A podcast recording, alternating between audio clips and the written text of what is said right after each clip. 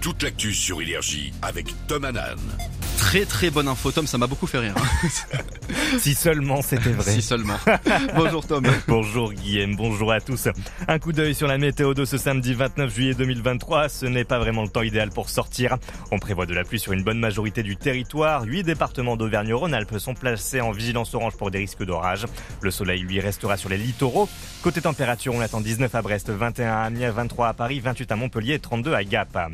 Vous nous écoutez sûrement depuis votre voiture. Il y a du monde sur les routes aujourd'hui. Bison Futé classe l'ensemble du pays en rouge dans le sens des départs. Il est conseillé de quitter la région parisienne avant midi et d'éviter l'A7, l'A9, l'A10, l'A20 et l'A63. Pour les retours, là aussi quelques perturbations. On prévoit une circulation difficile dans le nord-ouest du centre Val-de-Loire à la Bretagne en passant par la Normandie et les Hauts-de-France. Sur la route, il n'y a pas que des véhicules, on trouve aussi des mégots, des emballages, des mouchoirs et même des bouteilles. Selon un sondage Ipsos, plus d'un Français sur quatre jette ses déchets par la fenêtre de son véhicule. Un chiffre qui augmente chez les moins de 35 ans puisqu'ils sont 42% à avoir cette mauvaise habitude. Le geste, encore trop répandu, est puni d'une amende de 135 euros.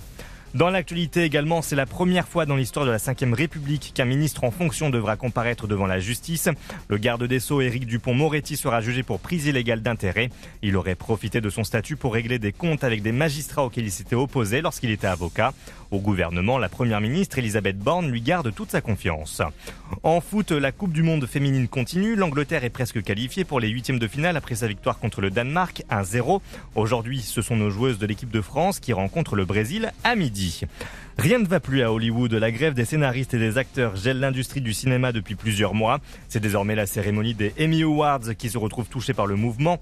Les Oscars de la télévision devaient avoir lieu le 18 septembre. Finalement, ils devraient être reportés pour l'année prochaine. The Weeknd, Future, Cizé, One Savage et même Beyoncé, tous ont répondu présent sur le dernier album de Travis Scott, Utopia, sorti hier. Le rappeur américain n'avait pas sorti de disque depuis 4 ans. Il est 9h02, c'est la fin de ce flash. Prochain point sur lecture demain à 6h. En attendant, on retrouve la meilleure playlist avec toi, Guillaume, jusqu'à midi. Très très bon réveil sur Énergie. Eh oui